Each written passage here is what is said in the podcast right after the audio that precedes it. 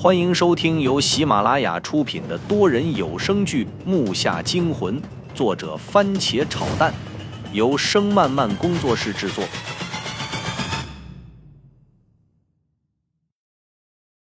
第二十一集。小说呀，他们说如果墓里有机关，这样就可以查出棺材里有没有机关连锁什么的。小说里还写这个？他也不多问。因为他的注意力都在那个金栓上，我们俩合力把棺材盖推开了一半。父亲伸手迅速从里拿出了那个粗糙的棍子，这速度真不愧配上那道字，受了伤也还能这样。他握着金栓，把黑色的棍身放进了鼎里，然后眼前的情景把我又一次惊呆了，竟然还有了反应。这难道是化学反应？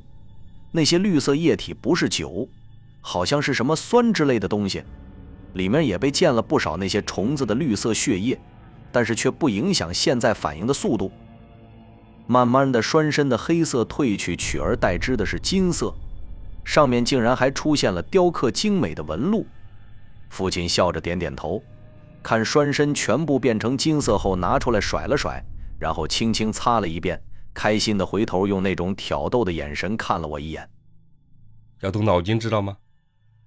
父亲不知道那眼神有多令我难受，这些都太过于突然。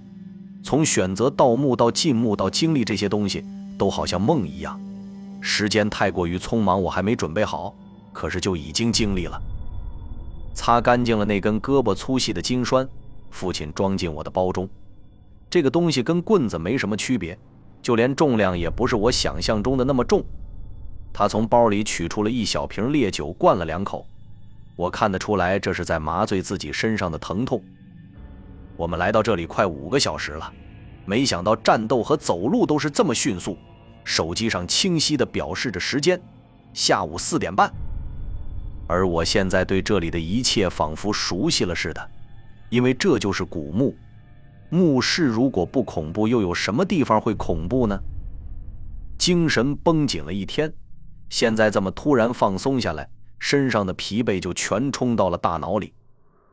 我和父亲处的位置是这个墓室最干净的地方，因为打斗是在墓室里面进行的，大部分虫子也聚集在里面。我和父亲就坐在门口处休息。我倚在冰冷的石壁上，而父亲已经睡着了。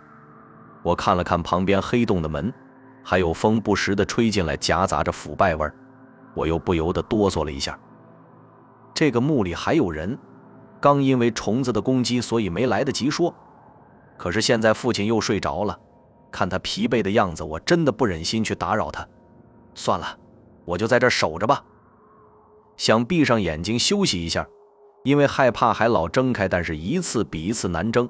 然后就开始睡前的幻想，想着所有人如果知道我盗过墓会是什么样的表情，而他会支持我查下去吗？他看我的身手变得好了，会不会高兴？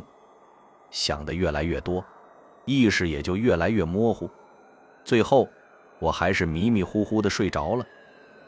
我睁开眼睛的时候，不知道是几点，墓室还是原来的样子。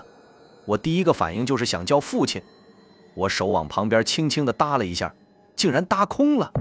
不可能啊！这个墓室现在也没人了。父亲不可能把我扔下走啊！我往旁边看了看，整个墓室空荡荡的，我心里没底了。把我扔哪儿都行，别把我扔古墓里啊！难道在我睡的时候，父亲被那古墓里的人抓走了？也不可能啊！我就挡在这门口，有什么动静我能听到的？这回我冷汗刷刷的向下流，古墓里就剩我一个人，心里的恐惧会要了我的命。就在我环视四周的瞬间。棺材盖竟然盖上了。当初我和父亲取完金栓的时候就没盖盖。再说哪有力气盖？我头皮一下子就炸了起来。真的有什么东西进来过了？我腿已经开始打颤，扶着墙勉强站了起来。我已经控制不住自己。如果说棺材里没东西，父亲也不会把棺材盖盖上。毕竟他有伤，很难做到。而我又没去盖，那又会是谁呢？所有的一切都是静止的，和原来一样。可是我就感觉有哪儿不对。我的直觉告诉我，问题就在那个棺材上，心里一个劲儿地告诉自己去棺材那儿看看，然后自己还害怕，身体却颤颤巍巍地走了过去。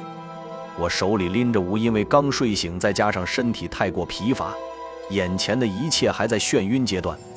这时的我好像身体不受控制，就连刀都拎不起来，我感觉到力不从心。完了，这下算是着魔了。我心里咯噔一下，真是无语。父亲到底去哪儿了呢？正想着，身子已经来到了棺材旁边。我真的不想去看，万一里面出现一个发烂恶心的尸体，我不一下就崩溃了吗？这时候后脑勺好像被什么东西猛推了一下，刚想回头看，脖子却僵住了。我屏住呼吸，慢慢的把脸往棺材上移，因为那是透明的盖。我脑袋嗡的一下，刀啪的一声掉在了地上。